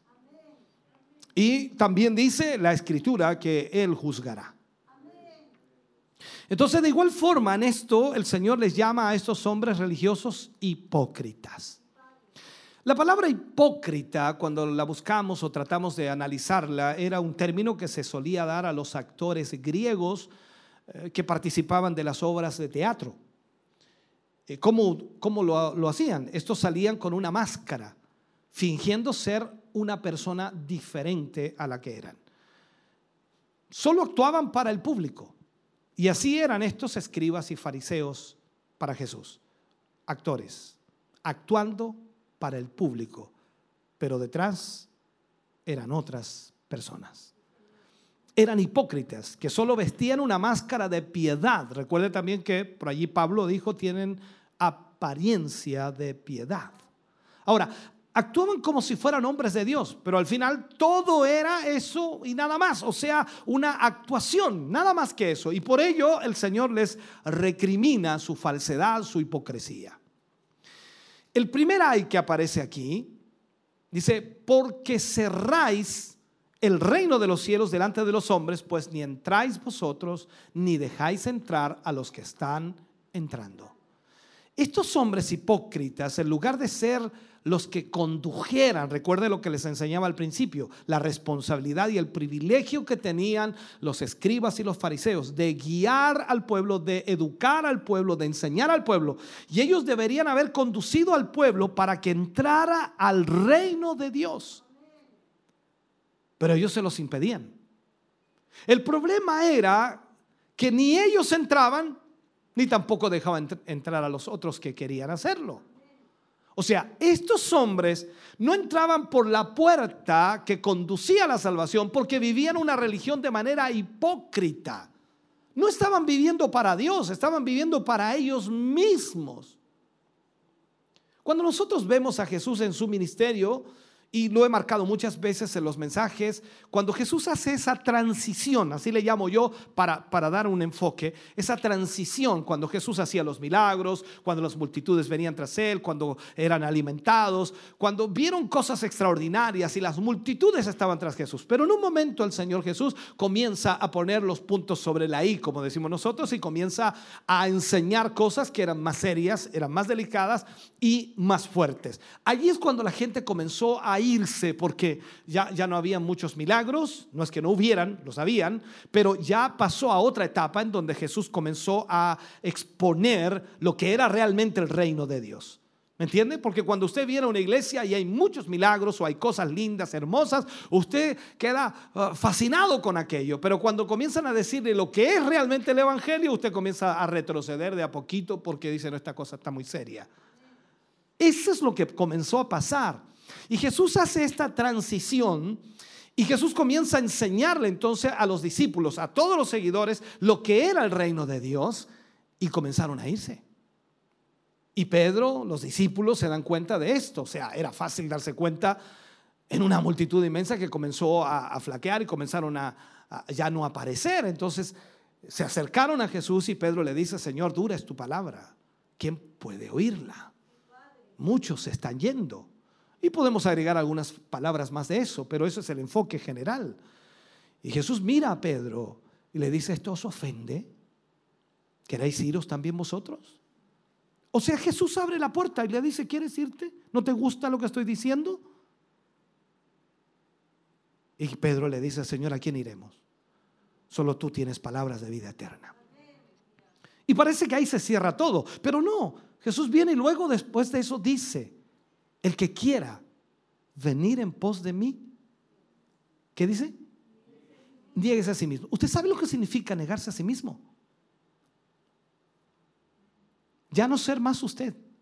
Por eso Pablo dice en un momento cuando él escribe y dice, ya no, no vivo yo, sino Cristo vive en mí. Y lo que ahora vivo en la carne, lo vivo en la fe del Hijo de Dios. O sea, lo que nos está enseñando aquí la palabra de Dios es que cuando Jesús le dice esto a los discípulos, el que quiera venir en pos de mí, niéguese a sí mismo, tome su cruz y sígame. Les está diciendo, no me interesan, lo he, predicado muchas veces, no me interesan sus sentimientos, no me interesan sus emociones, no me interesan sus gustos, no me interesan sus ideas. Porque negarse a sí mismo significa que ahora yo vivo bajo la dirección de Dios y acepto la dirección de Dios. Entonces, en este sentido, los fariseos no estaban aceptando la voluntad de Dios o la palabra de Dios, sino que ellos decidieron hacer supuestamente una religión mucho más santa. Y agregaron tantas cosas a eso que al final se transformó en una carga para los hombres. Y lo hacían solo para ser vistos por los hombres y no para buscar la misericordia de Dios. Y aparte de ello, entonces no les enseñaban el camino de la vida eterna al pueblo, al contrario, al contrario, les hacían tropezar por su mal ejemplo y su hipocresía. En la Biblia, hermano querido, se advierte del terrible destino que les espera a aquellos que sean piedra de tropiezo es sumamente complicado. Jesús habló del terrible fin de aquellos que hicieron tropezar a un niño. Incluso lo dice. Hay de aquel que haga tropezar a uno de estos pequeños. Esta es la realidad. Veamos ahora lo que dice Mateo capítulo 18 para que entendamos un poco, versículos 6 y 7. Dice, y cualquiera que haga tropezar a alguno de estos pequeños que creen en mí, Mejor le fuere que se le colgase al cuello una piedra de molino de asna y que se le hundiese en lo profundo del mar. Hay del mundo por los tropiezos, porque es necesario que vengan tropiezos, pero hay de aquel hombre por quien viene el tropiezo. Lo peor de estas personas que estamos hablando, los fariseos y los escribas, lo peor de estas personas que se pierdan, hermano querido, puede, no sé cómo poder plantearlo en este sentido, hay una condenación tan grande porque ellos, en vez de ser los que guiaban al pueblo de Dios hacia la voluntad perfecta de Dios o hacia el reino de Dios, no lo estaban haciendo. Estaban impidiendo. O sea, esto debemos entenderlo. Usted, usted que es un hijo de Dios debe entender a aquellos que vienen entrando. Ellos vendrán tal como están. Usted no puede prohibir a nadie entrar aquí porque deben venir tal como están. Lo que la Biblia dice, Dios se encargará a través de su palabra, de su instrucción, de su enseñanza, de tratar con ellos en su corazón. Algunos cambian más rápido, otros más lentos. Esa es la realidad de hoy y debemos entenderla. Entonces, estas personas, los fariseos y los escribas, estaban cargando sobre ellos una condenación. El castigo que iba a estar sobre ellos era tremendo y no es un castigo en el momento, sino que es un castigo final, por decirlo así. Por tanto, nosotros debemos ser sabios, comportarnos, hermano querido, en nuestra fe, en la forma correcta, a través de la palabra de Dios. Tener un buen testimonio en todas las áreas de nuestra vida que respalde nuestras palabras y que al mismo tiempo inspiren a otros para conocer el Evangelio. O sea, si hay gente que en este momento quiera conocer a Cristo porque lo conoce a usted, entonces es porque ha dado un buen testimonio. Pero si hay gente que no, no quiere nada con Dios y lo conoce hace tiempo a usted, entonces hay un problema allí, hay que arreglar eso. Veamos lo que dice Mateo 23, 14. Seguimos en esto. Hay de vosotros, escribas y fariseos hipócritas, porque devoráis las casas de las viudas y como pretexto hacéis largas oraciones, eh, por esto recibiréis mayor condenación. O sea, el segundo hay sobre estos líderes religiosos, les llamándoles hipócritas, es cuando estos fariseos, por supuesto, devoraban las casas de las viudas. Eso es literal. La acusación del Señor Jesús iba dirigida al hecho de que estos hombres se aprovechaban de su posición de hombres religiosos para entrar en las casas de las viudas, mujeres indefensas, algunas de carácter crédulo, que confiando por supuesto en ellos, les abrían sus casas para compartir lo poco que tenían. Pero estos hombres prácticamente les devoraban lo que tenían en sus casas y como pretexto hacían largas oraciones a favor de ellas. Pero estas oraciones eran solo una actuación o, como dirían un show que solo tenían como pretexto impresionar a estas viudas, a estas viudas crédulas, que creían que la bendición de Dios quedaba en su hogar por las oraciones de estos hombres. Posiblemente estas viudas querían honrar a Dios siendo hospitalarias, ¿no? Generosas con estos fariseos, con estos escribas, a quienes por supuesto consideraban hombres de Dios. Pero estos hombres se aprovechaban de su falsa imagen. O sea, si usted ve aquí en el libro de Mateo hay mucho más que estudiar.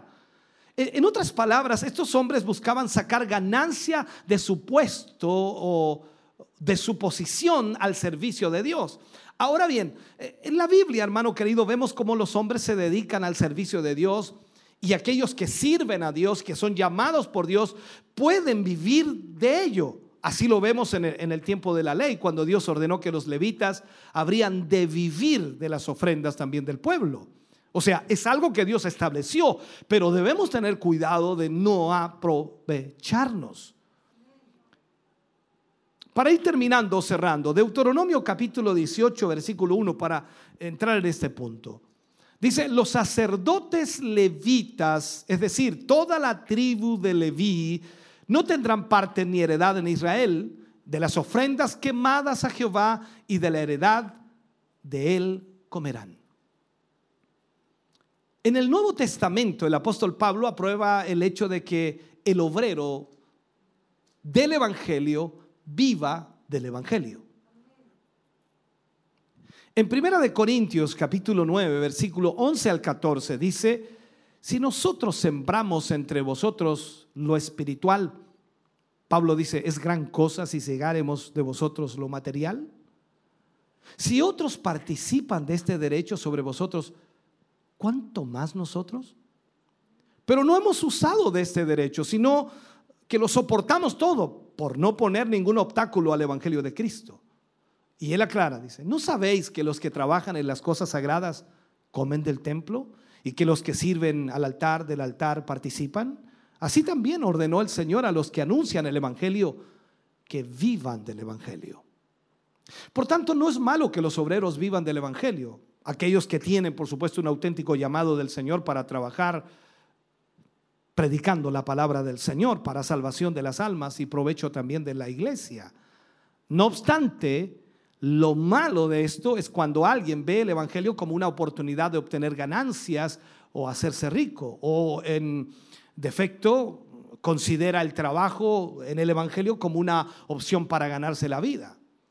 Recuerdo hace muchos años atrás, en todas las experiencias que uno vive, llegó un hermano a mi oficina diciéndome, pastor, yo siento un llamado de Dios en, mi vida para, ser un pastor y, yo no puedo esperar más.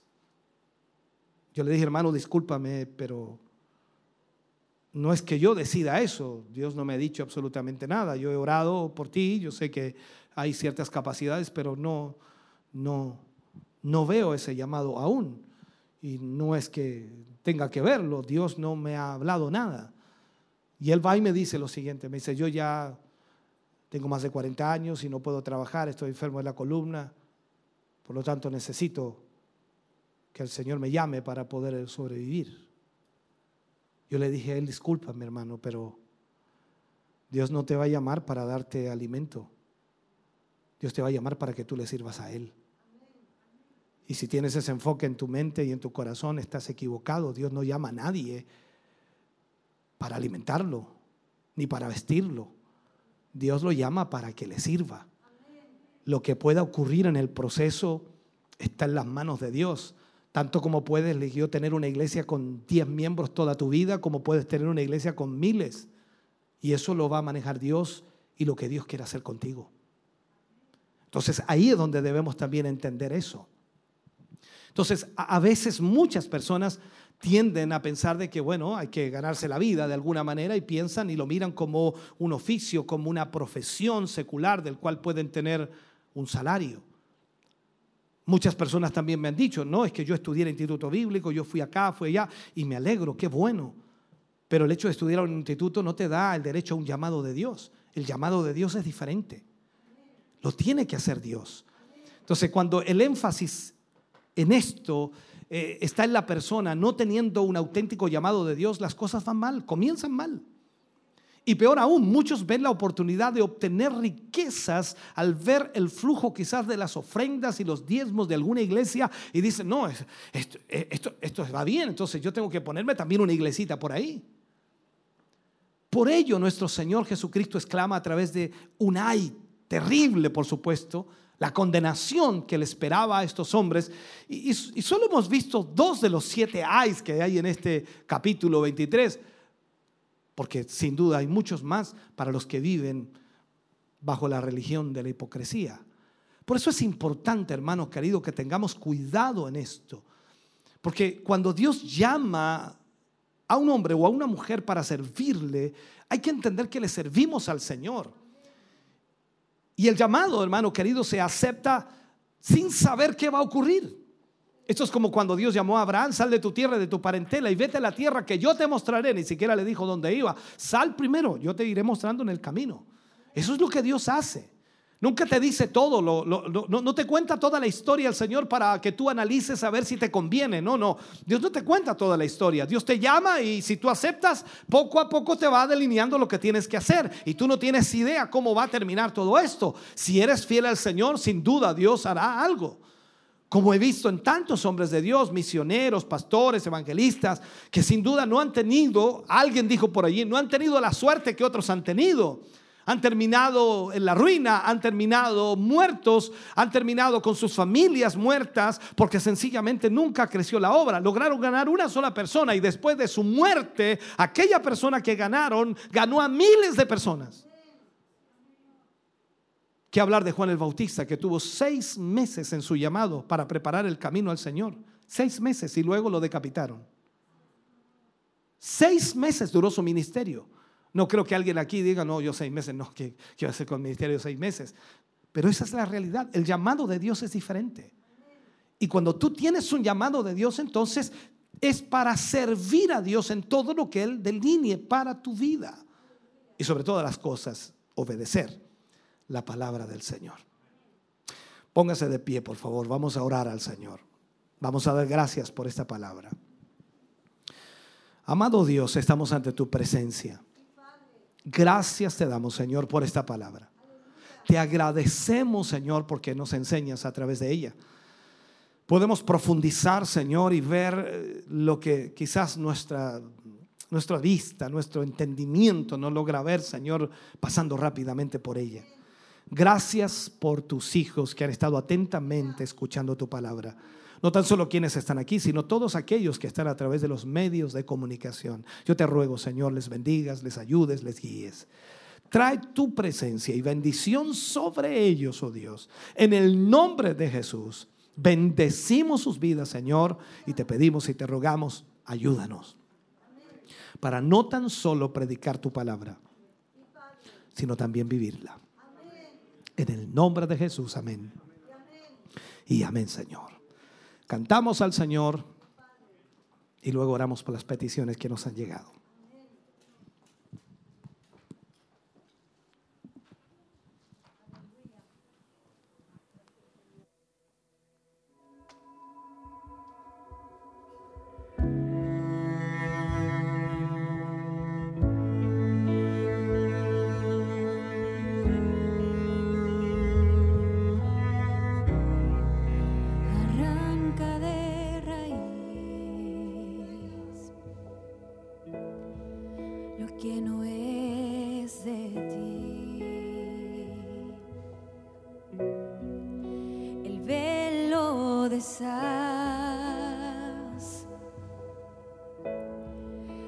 solo a ti.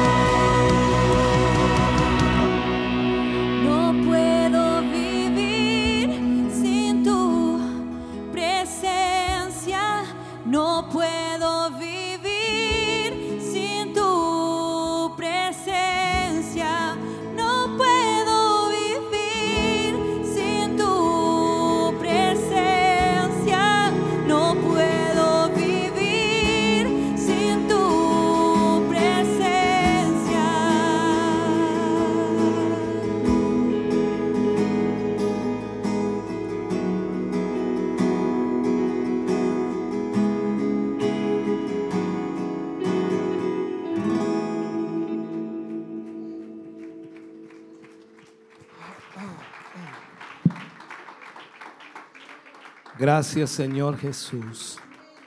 Vamos a estar orando por las peticiones que hoy nos han llegado.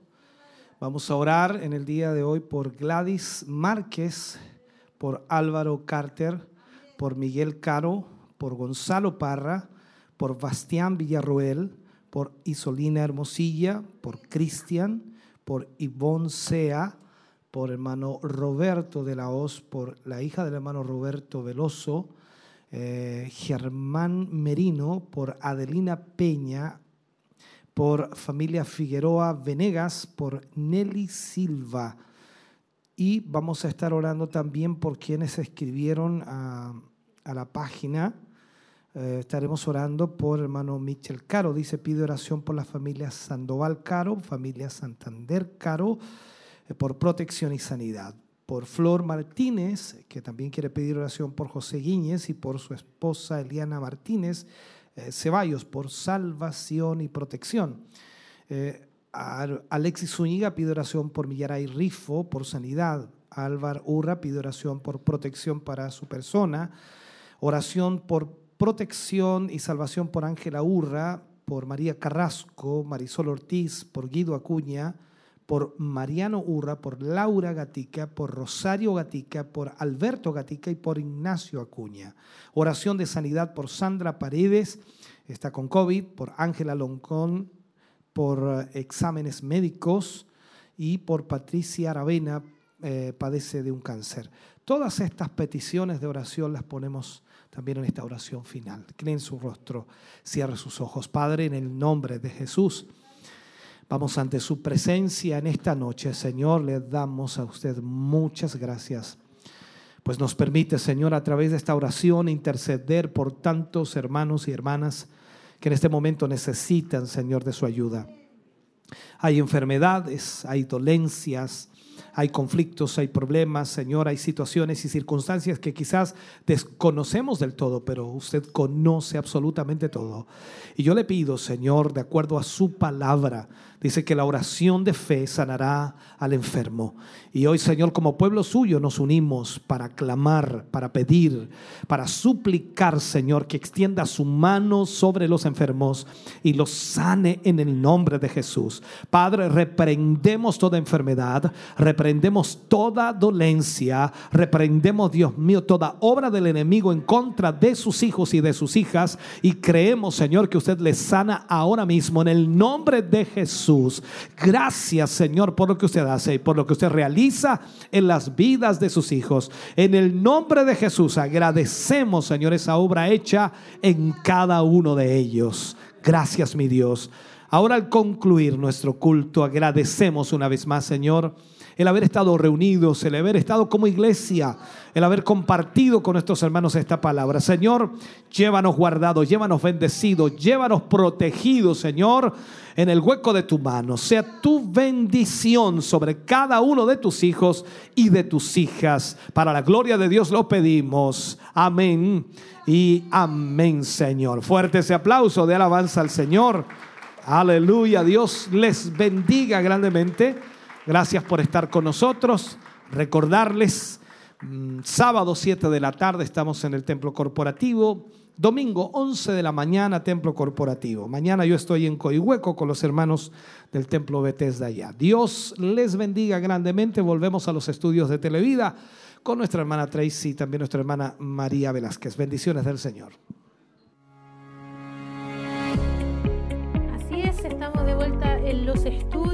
Después de haber escuchado ya la lección número 26 del tema Jesús advierte a los líderes religiosos.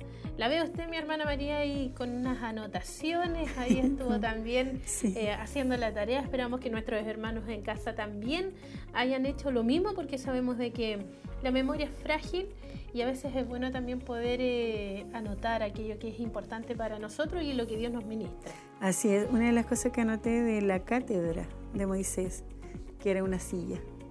Y uno, claro, si lo lee en la Biblia no va a entender mucho, pero aquí nos quedó más que claro. Y dio, bueno, dio hartas citas bíblicas sobre todo el tema y lo importante que podemos rescatar de todo el tema en sí, que nosotros cuando llegan las personas nuevas no podemos ponerle más carga de la que no corresponde, porque todos llegamos sin saber nada del Evangelio y Dios se encarga de ministrarnos, de enseñarnos y de hacernos crecer. Y eso es importante recordarlo siempre y que no se nos olvide porque nosotros tal vez llevamos más tiempo, pero eso no nos da derecho a, a pasar a llevar en ninguna persona. Al contrario, tenemos que tener todo el amor y la paciencia para poder enseñar a nuestros hermanos que están recién comenzando eh, a servir a nuestro Dios. Así es, Dios nos libre de ser eh, piedra de tropiezo, decía la palabra ahí. Eh, que nosotros seamos aquel que en vez de ayudar, en vez de apoyar a nuestros hermanos, aquellas personas que están comenzando a conocer el Evangelio, a conocer al Señor, a conocerse a ellos mismos, saber qué es lo que deben también de alguna manera ir limpiando de sus vidas en este proceso de santificación, que ninguno de nosotros podemos decir de que hemos llegado a esa perfección. Cada día estamos en un proceso en donde nuestra vida eh, requiere de que Dios en su misericordia nos vaya ayudando. Así que ayúdenos el Señor a ayudar también a nuestros hermanos, sobre todo hoy, porque siento en mi corazón que vamos a ver un, mover de Dios en estos últimos tiempos, donde muchas personas eh, llegarán a las plantas del Señor. Y nosotros seremos aquellos que estarán ahí para ayudar, para enseñar y disipular también en su momento y, no ser, como decía ahí, esa, esa, piedra. de tropiezo. Esa piedra de tropiezo y nosotros debemos ser puente para muchos que necesitan de Dios y que no han conocido todavía a nuestro Señor. Y aún con, nuestros propios hermanos tenemos que, que ser pacientes, tener el amor y no nosotros sentirnos superiores a ellos, porque muchas veces eh, tratamos muy ásperamente a nuestros hermanos, así que también tenemos que cuidarnos, porque lo que más debemos reflejar como cristianos es el amor de Dios y eso es muy importante que no se nos debe olvidar, porque así como están llegando muchas almas nuevas, que ese es un gozo que nos da a nosotros como hijos del Señor, que Dios está llamando a su pueblo, está recogiendo, como decía usted, eh, donde vamos a tener ese avivamiento, eso es algo hermoso que Dios va a provocar. Así es, qué buena, buen mensaje para nosotros como pueblo del Señor. Si usted quiere a lo mejor escucharlo una vez más, eh, pudo a lo mejor solamente escuchar el final o al inicio, no lo sabemos, a lo mejor se le complicó un poco, pero si quiere volver a escuchar el tema, le invitamos a que pueda buscarlo en la página del obispo eh, como www.hugomontesinos.cl. Esto también va a quedar obviamente almacenado en los registros de Facebook, de YouTube y de esa manera poder también volver a revivir este mensaje y estos momentos que hemos tenido también en la presencia del Señor. Mañana se va a estar eh, retransmitiendo en Emaús, como siempre, a las 13 horas. Esa es la instancia que usted va a tener también para poder eh, escuchar nuevamente este tema y por supuesto ser bendecido. Cada vez que escuchamos a veces podemos decir, pero se repite, pero la verdad es que Dios nos vuelve a ministrar. Algo que no tomamos atención nos vuelve otra vez a enseñar y se nos remarca nuevamente ese, mensaje en nuestro corazón. Así que ahí está entonces la invitación para que use también los medios de comunicación para que usted siga siendo edificado. Así es, y tenemos hartos saludos, hermana Tracy. Estamos más que bendecidas en este día porque nos han hablado de muchos lugares. Bueno, yo acá tengo a nuestro hermano Michel, dice, bendiciones, atentos a la transmisión del culto en casita. Quiero pedir la oración por familia Sandoval. Bueno, ya ahí estuvo eh, orando nuestro obispo. Así es. Eh, nuestra hermana Margarita Donoso también dice, Dios les bendiga mucho mis hermanos. Nuestra hermana Victoria Leiva, también ella nos está viendo por Facebook y nos envía muchos saludos. Nuestro hermano Adonis, que él está muy lejos, pero así todo siempre nos está acompañando. Eh, hermosa palabra, dice, de gran bendición. Que Dios le bendiga a usted también. Eh, también Flor y Martínez también nos envía bendiciones y pedía, por supuesto, su petición de oración a quien obviamente nuestro obispo se la hicimos llegar. Así es, nuestra hermana Pilar Buenulao dice, ¿cómo está obispo? Un gusto de poder escucharlo y aquí aprendiendo sobre el noviazgo. Qué hermoso, ¿cierto? Un saludo, aprovechamos el paréntesis para saludar a nuestro hermano Carlos, nuestra hermana Ángela, hoy formalizaron su compromiso también ante la iglesia, así que un, un momento bastante emotivo y bonito para Así es, hermoso. Dios los ayude y los bendiga grandemente a ellos. Eh, tengo un saludo también aquí, eh, el hermano Elías dice, Dios les bendiga, mis hermanos, cariños y saludos a la distancia. Así, y el último saludo de nuestro hermano Alexis Andrés, que también acá nos comenta y por supuesto nos envía bendiciones. Así que esos son todos los comentarios. Eh, no queremos dejar ninguno de lado, por lo menos podíamos en esta oportunidad leerlos todos. A veces llegan muchos más. Eh, se nos hace difícil, pero queremos saludar a todos nuestros hermanos que se dieron el tiempo de escribirnos. Recordarles también que los cultos del fin de semana eh, todavía quedan cupos para que aquellos que quieran participar se puedan inscribir y de esa forma también el sábado a las 7 de la tarde y el domingo a las 11 de la mañana estar siendo parte también de los cultos allá en el templo corporativo. Así es, en el kilómetro 14, Callejón Bustamante. Ahí ya muchos lo conocen, así que esperar que nos podamos juntar ahí nuevamente para poder alabar a nuestro Dios y, recordarles, por supuesto, que tienen que estar llamando al 422 23 11 33 para inscribirse. Así es. Y con esa información nosotros nos despedimos. Como siempre les enviamos un, un abrazo ahí bien apretado a la distancia. Ya tendremos la oportunidad ahí de poder saludarnos. Eh, para mí siempre es un agrado poder ver los rostros de nuestros hermanos. A veces, claro, uno anda un poco apurada con todo, con todo el, trabajo interno, pero eh, cuando uno ya va viendo las caritas igual de los jóvenes, cuando uno ya ve que no son tan niños ahora, ya pasaron a otra etapa. Eh, que el Señor les bendiga mucho, esperamos poder vernos pronto y de esa forma también todos juntos. Yo creo que lo más importante es poder reunirnos para adorar y bendecir el nombre de nuestro Dios. El Señor les bendiga grandemente.